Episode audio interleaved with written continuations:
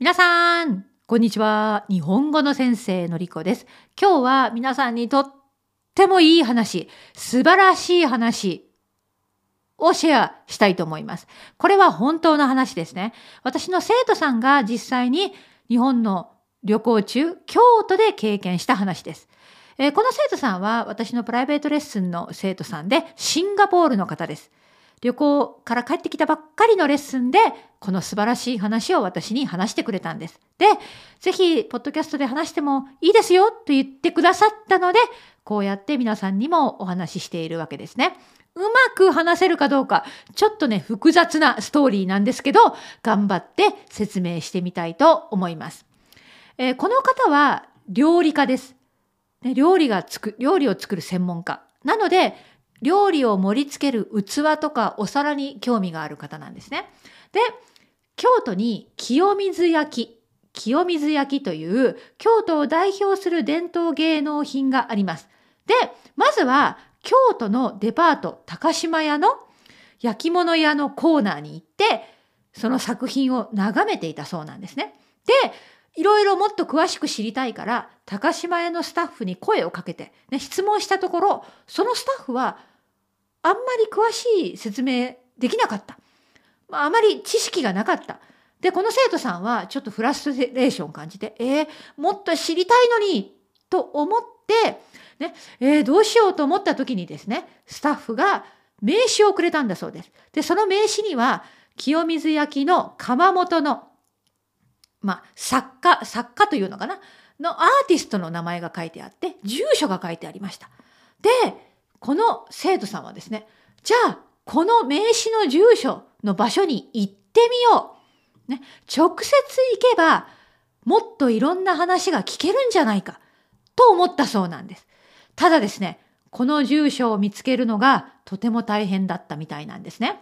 まずは、電車の駅の駅員さんにこれどどうやって行きますかって聞いたそうなんです。でも、駅員さんも多分よく分かってなかったのか、また間違った説明をしたのか、ね、なんとなく自信がなかった、聞いても。ね。で、まあ乗り継いで乗り継いで、バスに乗ります、この生徒さん。で、バスに乗った時の隣の席に70歳ぐらいの高齢者の女性の方が座っていました。で、この方はですね、私の生徒さんの持っていた、まあ多分携帯か何かの地図を覗き見したんですね、横から。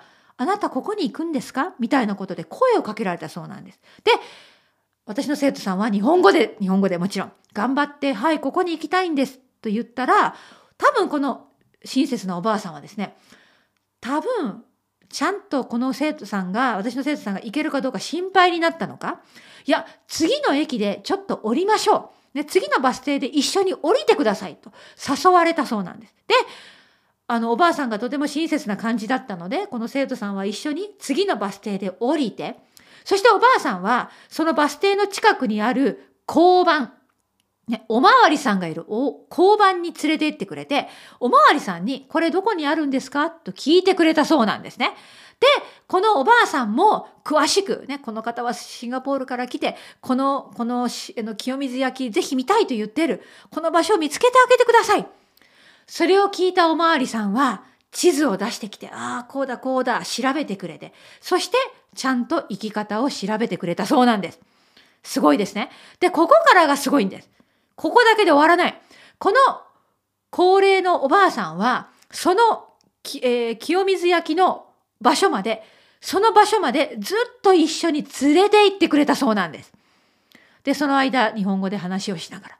で、なんとか、ようやく、その日の夕方頃、そのオフィスに着きました。で、オフィスに、ね、オフィスをノックすると、社長さんやスタッフさんが出てきた。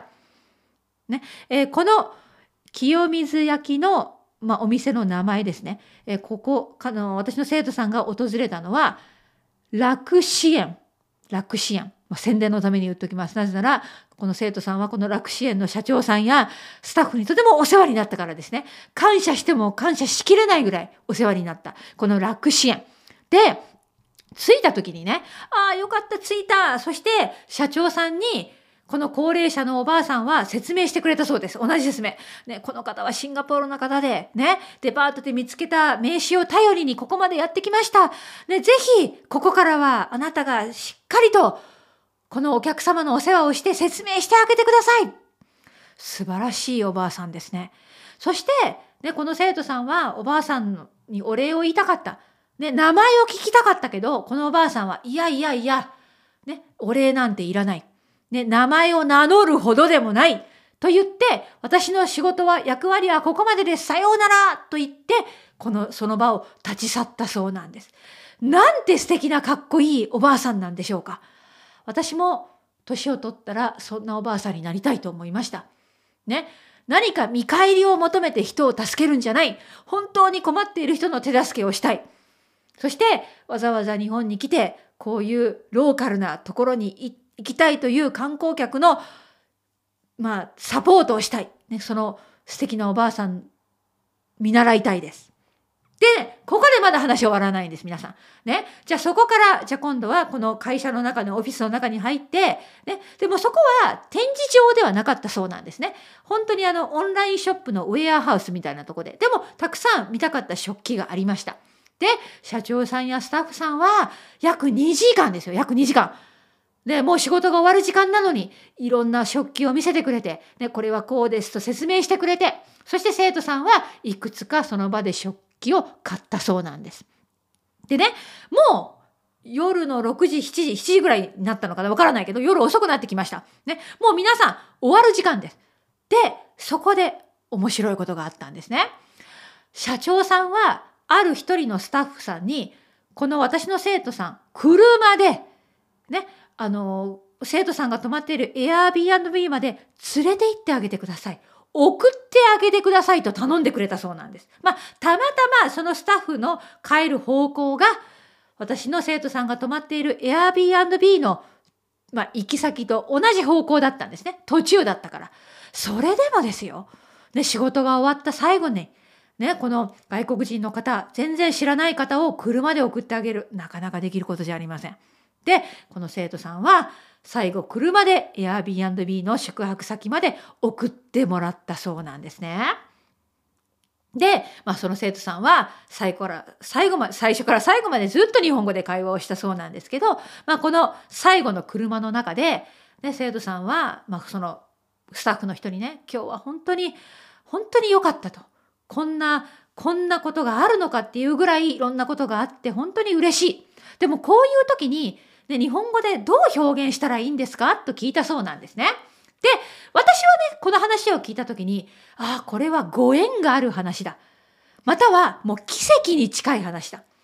そして、一番いい言葉。一号一会だ。一号一会だ、これは、と思ったんです。すべてがつながるじゃない？最初にデパートに行って、スタッフの人がいいね、あまり説明ができなかった。だから名刺をもらったわけです。そこからスタートして。で、そして名刺をもらって行ってみようと思った生徒さんもすごいし。で、そしてバスに乗って隣に乗っていたの、そのおばあさん、そのおばあさんが隣に行っていた、乗っていたのも奇跡、ご縁、一期一会。そして、ようやくたどり着いてね、社長さんたちといろいろお話ができたのも、すべて一期一会じゃないですか。で、車の中のこの運転していたスタッフの人はね、ああ、日本人だったらラッキーだって言うよって教えてくれたそうなんです。確かに、ああ、今日はラッキーな一日だったね。ね、一期一会って言ってもいいんだけど、まあちょっと重い、重い言葉なので、ね、ちょっとカジュアルな感じで、ラッキーな一日。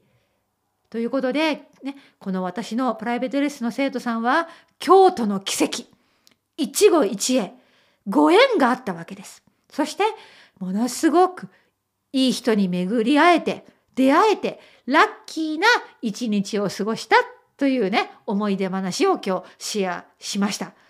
多分ね、皆さんも日本中、日本の旅行中、こういうことたくさんあるんじゃないかなと思うんですよね。びっくりするような、まあ、びっくりするぐらい親切な優しい日本人、本当にいます。そして皆さんがそういう日本人の人に助けられた。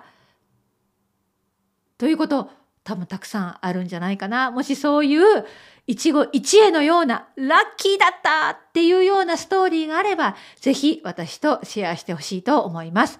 はい。それでは今日は以上です。皆さんの日本でのラッキーな経験、一期一会の経験、お待ちしております。